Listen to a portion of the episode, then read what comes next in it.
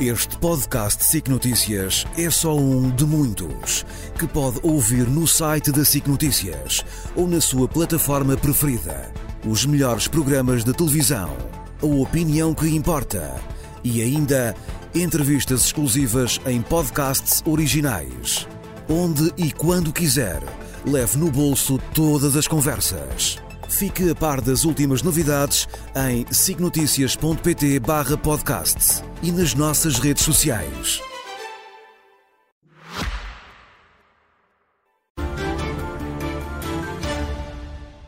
Ana Gomes, boa noite. Bem-vinda. Tivemos uma semana, mais uma vez, sobre esta matéria preenchida com inúmeros acontecimentos, mas eu propunha que começássemos por falar sobre o que aconteceu um, e a, a, aquela guerra de palavras fortíssimas entre Israel e o secretário-geral das Nações Unidas, depois do que António Guterres disse no Conselho de Segurança das Nações Unidas, dizendo uh, que tudo o que está a passar não apareceu do nada. Um, António Guterres calculo que concorde com as palavras e com a apreciação que ele uh, fez, mas não foi danoso para o papel do secretário-geral da ONU assumir aquela posição? Não. Fez o que devia porque o secretário-geral das Nações Unidas não pode ser neutro em relação ao cumprimento do direito internacional e, designadamente, do direito internacional humanitário, que são as leis da guerra.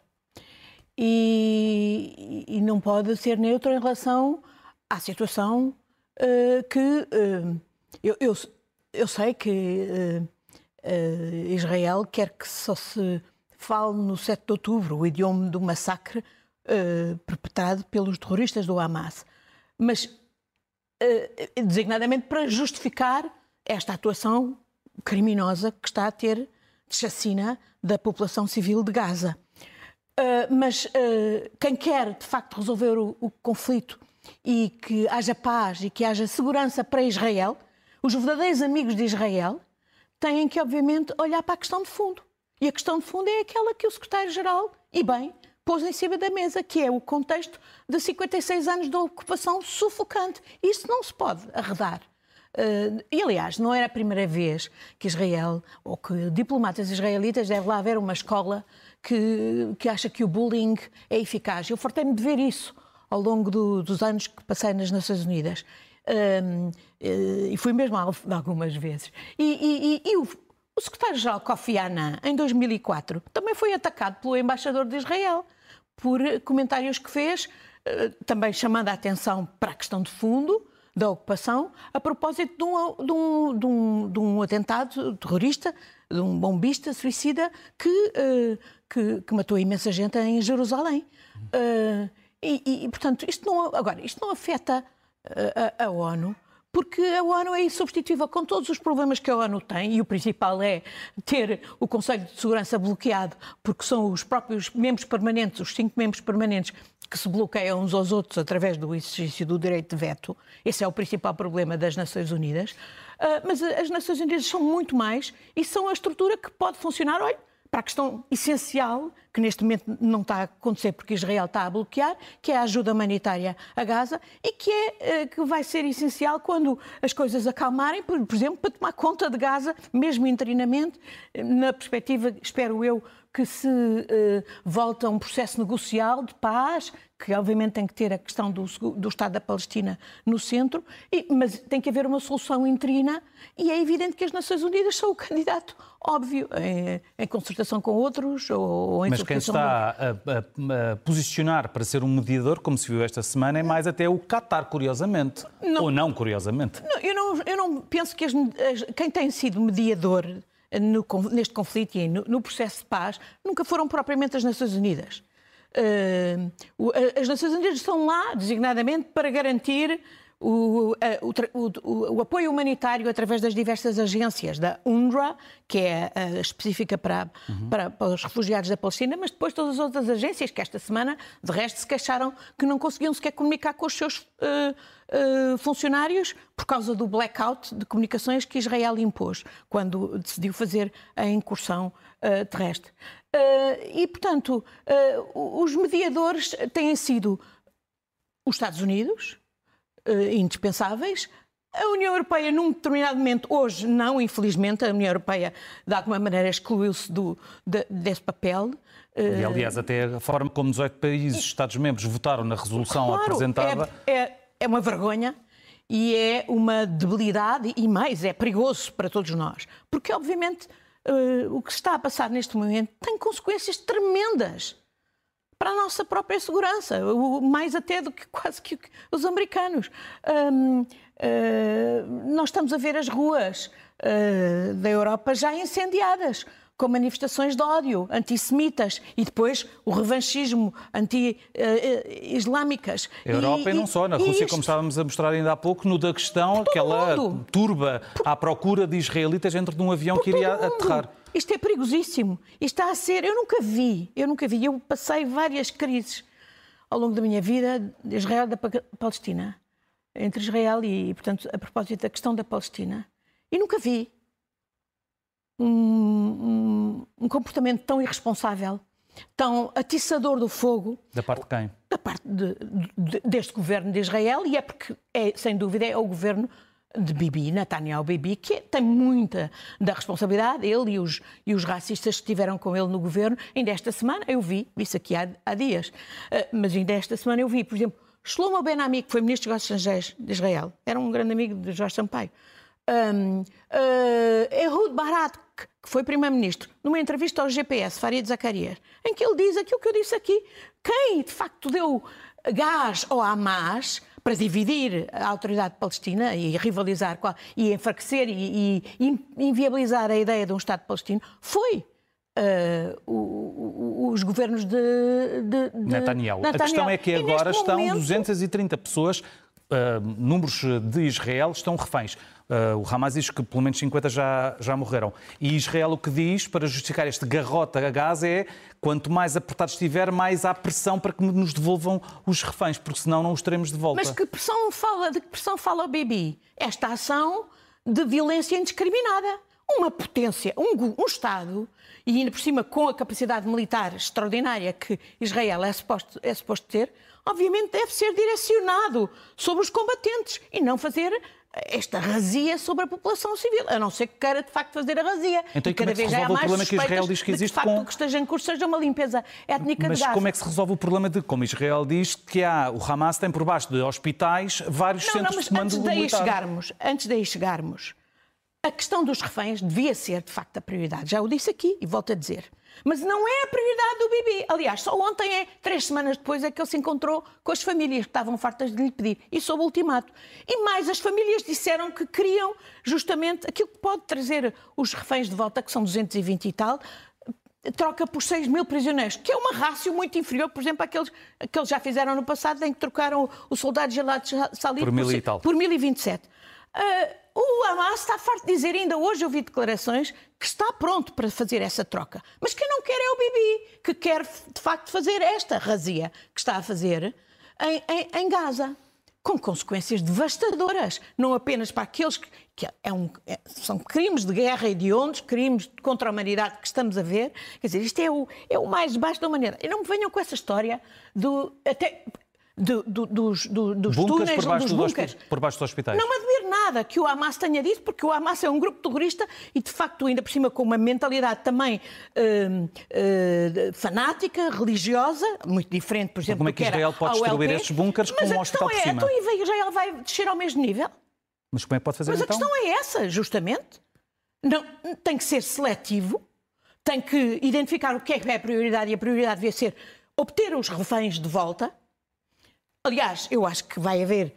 Porque neste momento os reféns estão sob tremendo perigo, não apenas do, dos captores, por parte dos captores, que os podem ir executando, mas, sobretudo, também morrerem às mãos das bombas de Israel. E, portanto, a prioridade devia ser Israel aceitar libertar todos os palestinianos E depois, seletivamente, identificar aqueles responsáveis. Aliás, a maior parte dele nós sabemos que nesta questão em Gaza estão no Qatar e estão noutros sítios, e depois identificar os responsáveis e ir atrás deles, inclusivamente aqueles que os israelitas estão fartos de saber e de fazer noutros sítios, que era assassinatos seletivos, etc. Agora, aqui, eles não vão destruir o Hamas, não vão, se calhar, mesmo que destruam a capacidades militares, como ele ontem veio dizer, recuando já, uhum. isso, isso, é certamente é resultado dos recados que estão a, a, a receber dos americanos, que também estão alarmadíssimos com isto.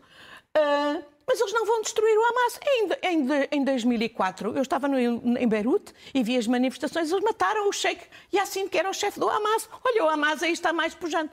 Fizeram N guerras, por exemplo, no Líbano, para acabar com o Hezbollah. O Hezbollah aí está mais pujante. E ao fazer esta razia, este sangue todo, este, esta, esta humilhação, esta coisa sem nome que nós estamos a ver em Gaza, quantas gerações de fanáticos anti-Israel não estão eles a criar? É a própria segurança de Israel que está comprometida. E há, felizmente, muita gente em Israel que percebe isto.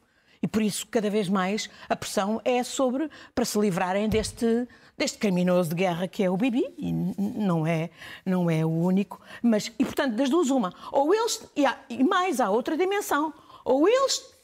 Ou ele está a fazer a, a, a cair na armadilha do Hamas, ou ele quer fazer o jogo do Hamas, designadamente o de fazer alastrar o conflito à Cisjordânia, onde já estão a passar coisas horríveis com os colonos a quem o, o Ben Gvir, o ministro dele, distribuiu armas, ao Líbano e ao Irão, e ainda há bocadinho eu vi o moderadíssimo ministro da, da Jordânia, dos negócios da Jordânia, numa entrevista à BBC, que dizia se isto continua, nós vamos ser obrigados a, a ter que tomar ação com outros países árabes e a, e a criticar violentamente os europeus.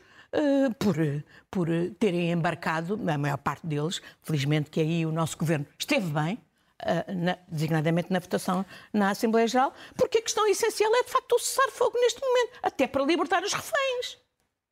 Falou no governo, vou aproveitar a deixa para mudarmos para outro tema nacional, mas envolvendo o governo de maioria absoluta relacionado com o estado da saúde está a decorrer, esta, este domingo tem estado a decorrer contactos e negociações, mais uma vez, entre os sindicatos de médicos e o Ministro da eh, Saúde. Aparentemente, tudo aponta para ausência, mais uma vez, de acordo com um Ministro que já está há um ano no eh, Governo, para uma situação que está cada vez pior. Novembro provavelmente vai ser uh, um mês negro, segundo o próprio Diretor Executivo do Serviço Nacional de Saúde. E agora?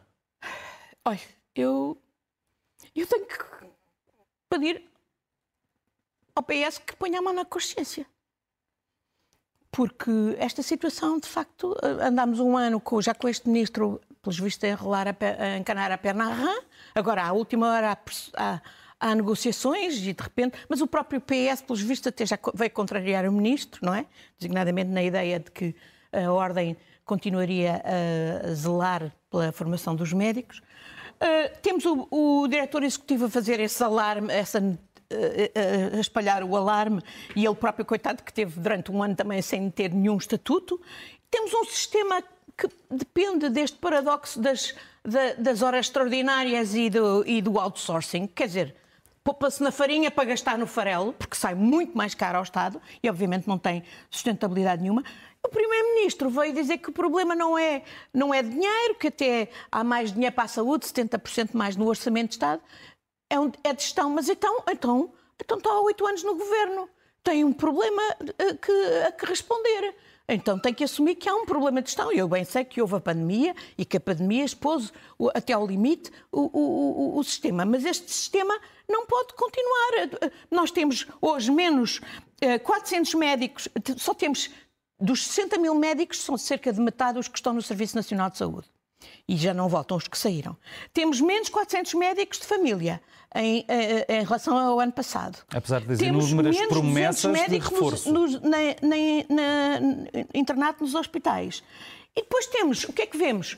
Mesmo esse aumento do orçamento, desculpa, é, 40% desse dinheiro vai para os privados não é para o Serviço Nacional de Saúde, que precisa de facto de investimento, quer na questão dos salários dos profissionais, que têm que ser uh, decentemente pagos, porque senão não, não ficam no, no Serviço Nacional de Saúde, quer uh, em tecnologia, em, em, investigação, etc. E, portanto, se esta é, o, é, é a análise que o Primeiro-Ministro faz, de que o problema não é dinheiro, é gestão, então ele tem que começar por fazer um meia-culpa e tomar medidas para que, de facto, se comece a gerir o SNS para o salvar e não para continuar a enterrar, porque eu só vejo enterrá-lo e entregá-lo aos privados. E daí que eu diga, pá, os socialistas têm que pôr a mão na consciência. Mas já várias vezes têm dito até publicamente estes assuntos, estes problemas não se resolvem de um momento para o outro, mas há um orçamento de Estado para o próximo mas já, ano. já são oito anos, não é? Que pois, PS está no exato, governo. é que é exato, repete-se várias vezes isto, apesar de serem oito anos no governo. E é um orçamento de Estado para o próximo ano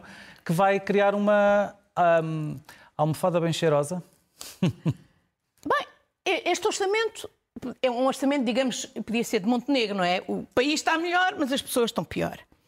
Uh, e essa almofada é de facto uma demonstração da falta de ambição. É que não há uma ideia uh, de crescimento para o país, não há uma ambição de crescimento. E a, e, a, e a, demonstração disso é que de facto não há, não há dinheiro para investir, para o investimento público, que era o que efetivamente dá sustentabilidade ao pagamento da dívida e, do, e, de, e, de, e redução do déficit. Porque hoje estamos a ir à boleia da inflação, como sabemos. Mas não, não se vê isso, pelo contrário. O governo prevê 3,3 mil milhões para investimento público, um, mas nós sabemos que normalmente só é executado a metade, não é? Foi o que aconteceu, ainda agora aconteceu. Estamos a ver o impacto Bem, no crescimento. Fernando Medina já prometeu que no próximo ano estamos acabam ver, as cativações. Estamos a ver o impacto no crescimento. O, eh, eh, no, no, PEC, em abril, o Governo previa o crescimento para este ano de 1,9 e agora já reduziu para 1,5. Isto é dramático. Isto não dá sustentabilidade, de facto, não nos permite. E depois, a tal almofada, vai-se pôr 2 mil milhões numa almofada, mas isso é o esquema a Salazar. Agora é que era preciso fazer o, o, investimento para darmos o salto exatamente para, para, para termos, para crescermos significativamente e podemos, portanto, depois no futuro pagar a dívida de forma sustentada e, e continuarmos a crescer.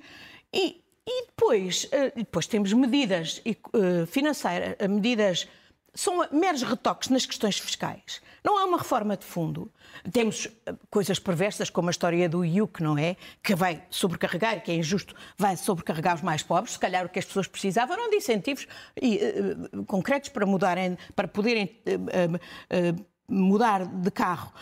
mas, sobretudo, com o IRS atrás daquilo que o PSD propunha, é um esquema que, tira, que dá com uma mão e tira com a outra, porque o que, no, o que o que o, o governo prevê devolver em termos de IRS com os ajustamentos que faz, vai ser retirado com os, com os impostos indiretos. E é, aliás, superior. E, portanto, isto é uma perversidade. Ainda por cima, os impostos indiretos, que são os mais regressivos, portanto, paga o, rico como a pobre. Mas, depois, não, não nos venham dizer que não há dinheiro. Ainda esta semana saiu um, um relatório do, de um grupo liderado pelo Stiglitz, que tem o Zuckman, um observatório de, de impostos da União Europeia, que, que identifica que o nosso país, no ano passado, tinha 56 mil milhões de euros parqueados nos offshores. 56 mil milhões de euros são 22%, é mais de 22% do PIB. Sabe que aqui a vizinha Espanha, também lá estão as contas da vizinha Espanha, tem muito mais dinheiro, mas percentualmente é metade, são 10%. Porquê? Os espanhóis são, ricos espanhóis são mais patriotas que os nossos? Não, é que justamente a carga fiscal possivelmente é mais baixa e o sistema é mais eficaz para ir cobrar. E o que aqui o que nós temos é uma sobrecarga dos impostos daqueles que pagam. Estamos a falar de, uma, de um país que tem 34% de economia informal, portanto não paga imposto. Uh, economia paralela chamam-lhe. Uh, eh, 40% dos cidadãos que trabalham que não pagam IRS, porque não têm salários que é para isso. 43% das empresas que não pagam IRC, e, portanto, a base tributária é muito escassa e muito sobrecarregada. E, portanto, e quem pode, os ricos e as grandes empresas, fazem e põem nos offshores. E, portanto, isto é insustentável, é uma injustiça tremenda. Isto tinha que ser mudado, designadamente para alargar a base tributária e pôr a cobrar aquilo que, que, que é devido. Nada disto está a passar, é lamentável. Isto, a direita agradece. Isto é o tipo de, de, medidas que a direita não faria melhor. Eu, a direita, que entretanto, mudando de tema, rapidamente porque o nosso tempo está quase a acabar, uh, critica, apesar, por exemplo, a iniciativa liberal, apesar de ser a favor da privatização da TAP, diz que o processo está a demonstrar completamente, a forma como o governo está a conduzir o processo para a privatização, demonstra total uh, incompetência. Eu acho governo. que o Presidente da República teve razão em devolver o, o, o diploma e em pedir esclarecimentos, porque nós estamos a falar da principal empresa pública que resta a Portugal, que é estruturante de facto, que não se entende porque é que o governo vai vender agora, é, nos zigue-zagues, quer dizer, desde as caravelas que o Primeiro-Ministro invocava, até às críticas que fez ao Governo, e bem, de Passos Coelho, por ter vendido à pressão e em condições, uh, uh, enfim, lesivas do interesse nacional. Agora, Agora que está, a dar lucros, vai vender assim à pressa. O Primeiro-Ministro disse ao Parlamento que precisava que fazia parte do acordo, não. mas depois, entretanto, teve de se já, retratar. Já, eu já falei disso aqui.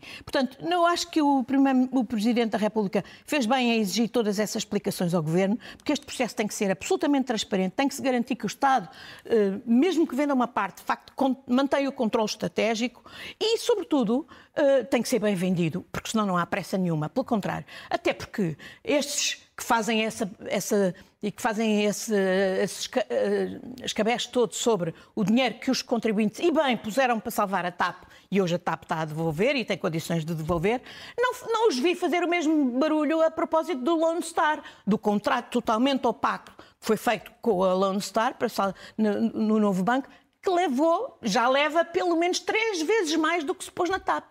Portanto, não, não, aceito esse tipo de críticas desses setores oportunistas que, de facto, não querem defender o interesse nacional e a TAP é um ativo de interesse nacional. Estamos mesmo no final do nosso tempo, temos de passar já para as notas eh, finais e para, começando, Moçambique está numa situação muito complicada porque aparentemente a Frelimo ganhou em todas as autarquias, menos numa, e isso gerou protestos enormes no eu, país. Eu, antes disso, gostava de fazer só uma referência muito breve à, à, à criação da AIMA um, e sei que, do ponto de vista do, do, que foi para competências das políticas, houve aí um grande trabalho uh, de integração e, portanto, uh, admito que as coisas vão funcionar bem. Se bem que o modelo não corresponde ao que é o modelo recomendado pela União Europeia na questão, designadamente no quadro de Schengen.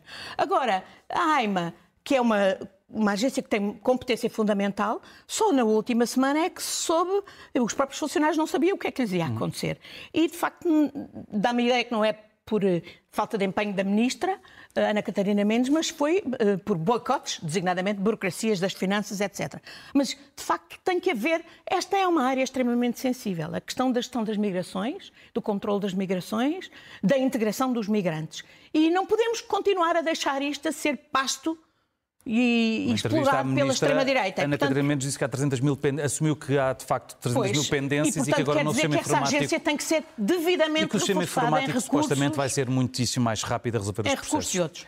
As notas, notas finais. finais de Moçambique é o próprio ex-presidente Xissan que veio reconhecer que a Frelimo perdeu e, portanto, não é possível. Uh, o povo está na rua a protestar e não é possível. Olha, Portugal está calado, a CPAP está calada. O que é que estão à espera? O povo está na rua, houve feridos já, que, que haja morte e que o enfrentamento seja pior. É preciso dizer que a Frelimo perdeu e que não tem legitimidade nenhuma nestas eleições uh, legislativo, uh, municipais. Uh, a Guiné-Bissau, o presidente condecorou o, o autoproclamado o Presidente, da República Portuguesa condecorou o autoproclamado que se gabava de ter sido uh, homem de mão do ditador Gaddafi uh, e que obviamente não tirou o seu país, infelizmente, da, do, do, enfim, dos, dos epítetos de ser uma plataforma de narcotráfico. Uh, eu de Bissau estou a receber perguntas de muitas pessoas a dizer mas que raio de cumplicidades em que há em Portugal para, para, para, para, para este indivíduo ser condecorado. E, finalmente, gostava de falar da juíza Margarida Natário. Eu nem sabia que ela existia, mas esta semana fiquei a saber que ela, ah, ah, obviamente, devia ter pedido escusa há muito mais tempo, ah, visto que era casada com um indivíduo que recebia pelo saco azul do BES. Pelos vistos, até fez um divórcio instrumental para garantir, como o Oliveira Costa, lembra-se do BPN, para garantir que a fortuna do BES e de outras ia, ia diretamente para, para a descendência. E eu pergunto-me, como é que esta senhora não é para, para, para, para ju, uh, julgar o caso PIN, que é um caso, obviamente, absolutamente indecoroso. Uh, é para julgar tu É para julgar tu Uh, há um Conselho Superior da Magistratura. Qual é a idoneidade desta senhora? Ana Gomes, muito obrigado. Boa noite, boa semana.